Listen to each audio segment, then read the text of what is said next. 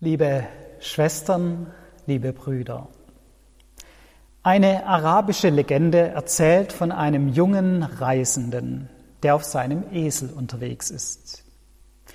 Er entdeckt auf der Straße ein seltsames kleines Knäuel. Als er von seinem Esel absteigt und es sich genauer ansehen will, stellt er fest, dass es sich um einen kleinen Spatzen handelt. Dieser liegt auf dem Rücken, auf dem Boden und streckt seine beiden dünnen Beinchen dem Himmel entgegen. Der Reisende denkt zunächst, dass der Vogel tot ist, so wie er da liegt. Aber bei näherem Betrachten stellt er fest, dass er doch noch sehr lebendig ist. Der junge Mann fragt den Spatzen, ob alles in Ordnung sei. Der Spatz antwortet, ja, alles okay. Darauf fragt der Mann, aber warum liegst du dann so auf dem Boden herum und streckst deine Beine gegen den Himmel? Der Spatz antwortete, dass er ein Gerücht gehört habe, dass der Himmel bald einstürzen werde. Und deswegen liegt er hier und streckt seine Beine nach oben, damit er den Himmel abstützen könne.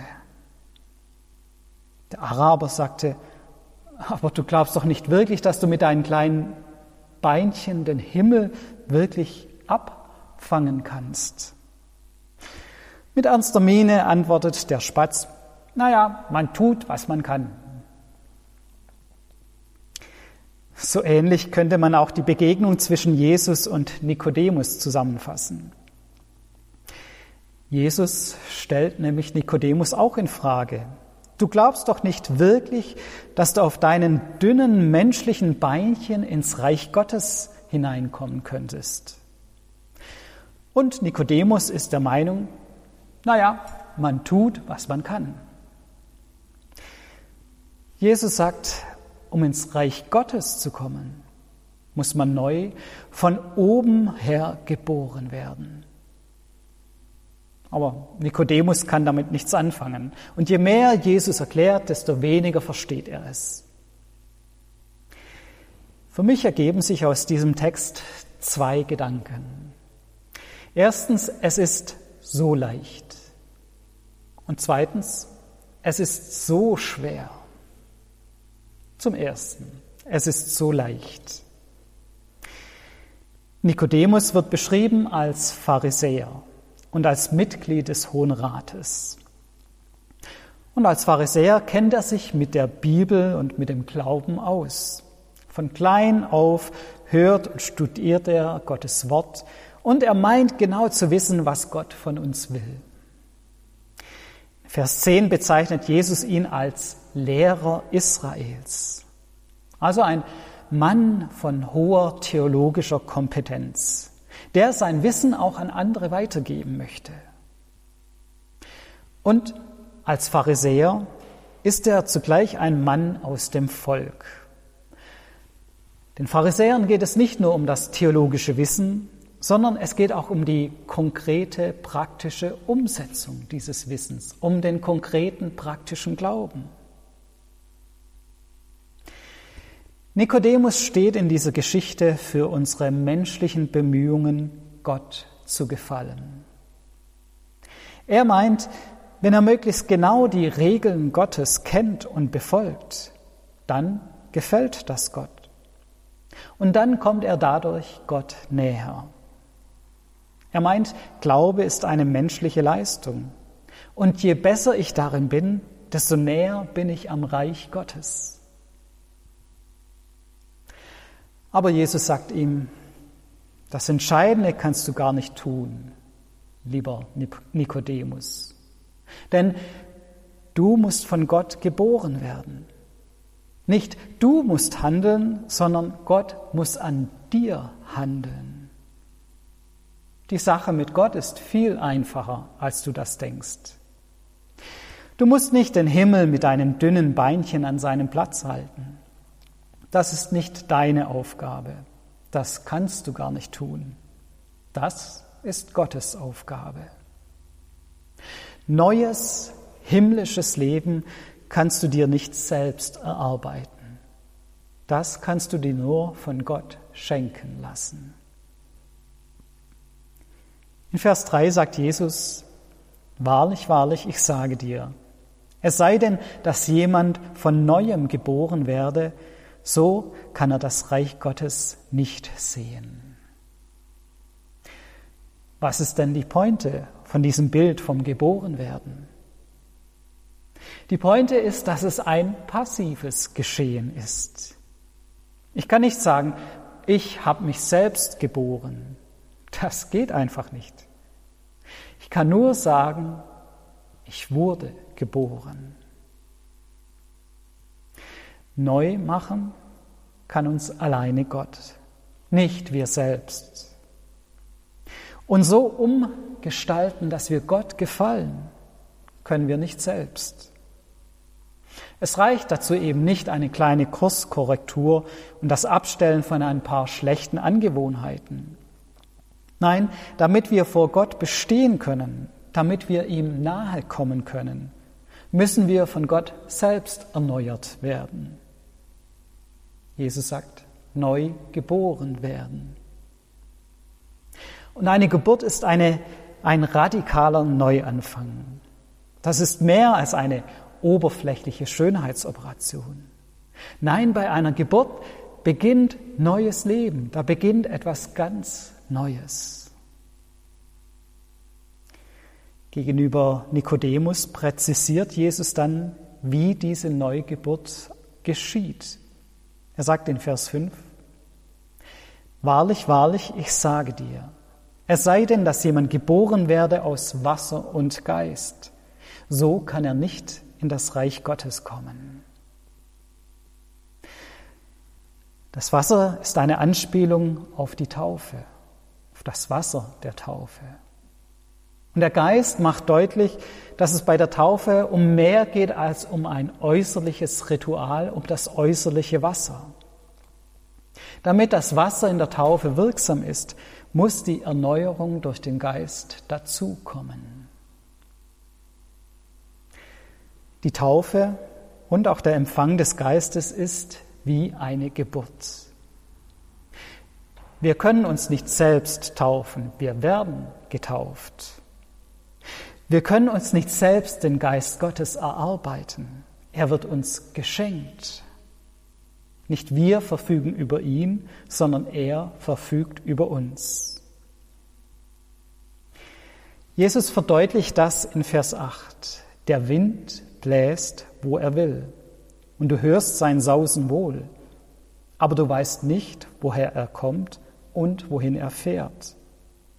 So ist es mit jedem, der aus dem Geist geboren wird. Ja, so ist es mit der Neugeburt aus dem Geist. Gott wirkt nicht, wo wir wollen, sondern wo er will. Wir können vielleicht die Wirkungen des Heiligen Geistes sehen, wahrnehmen. Wir hören in diesem Bild sein Sausen. Aber wir können den Heiligen Geist nicht in unseren Bahnen lenken. Wir können nicht über ihn verfügen. Wir können ihn nicht nach unserem Belieben steuern.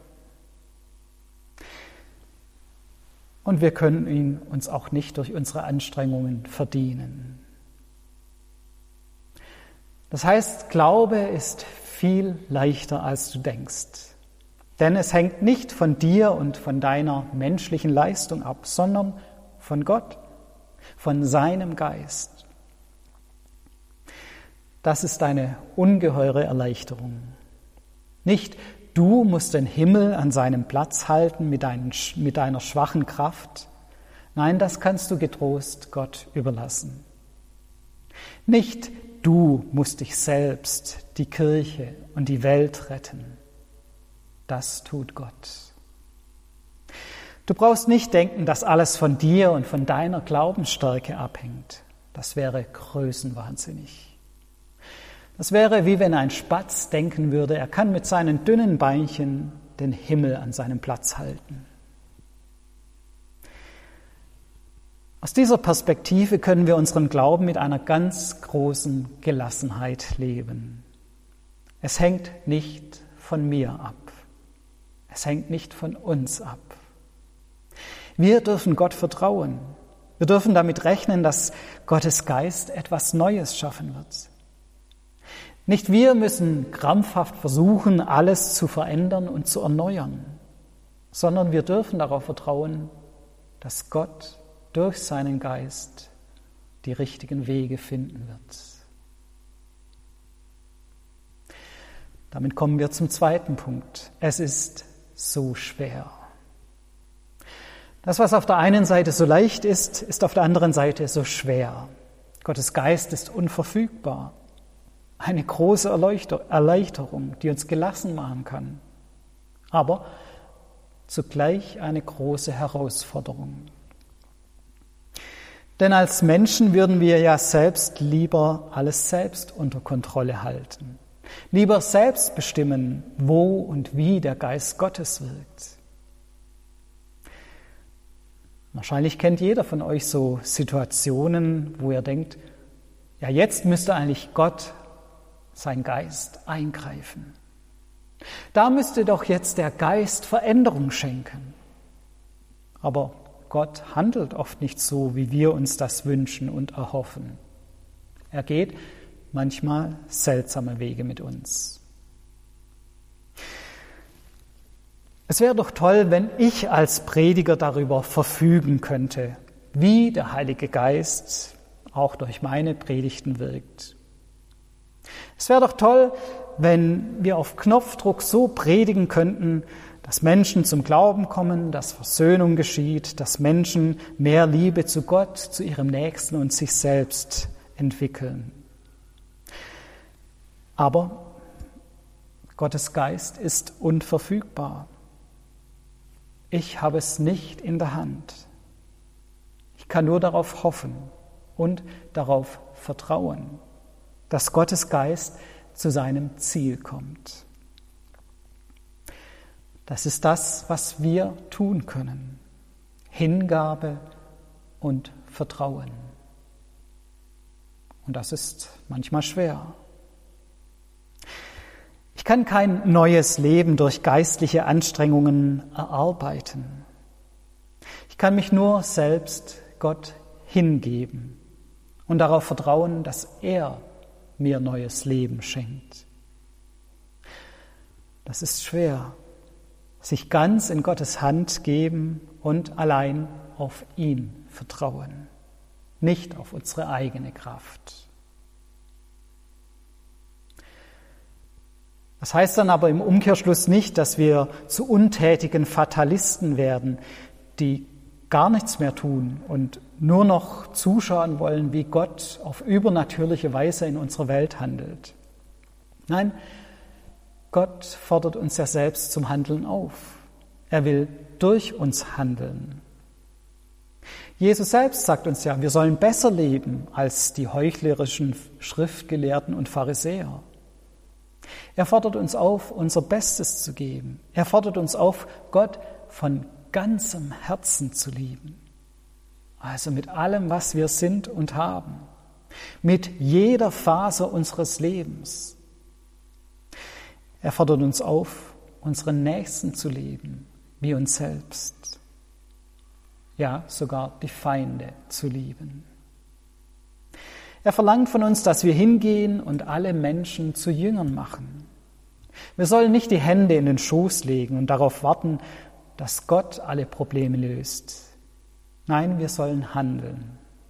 Wir sollen leben, wie es Gott gefällt. Aber das Entscheidende ist, dass wir in all dem wissen, in all unseren menschlichen Bemühungen, wir können es nicht aus eigener Kraft tun. Es fun funktioniert nur, wenn wir neu von oben her geboren sind, wenn Gottes Geist in uns wohnt und in uns wirkt. Amen.